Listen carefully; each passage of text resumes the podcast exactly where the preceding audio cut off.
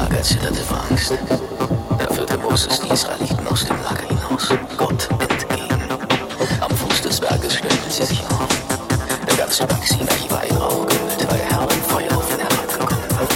Der Rauch stieg auf wie der Rauch eines Schmelzoffens und der ganze Berg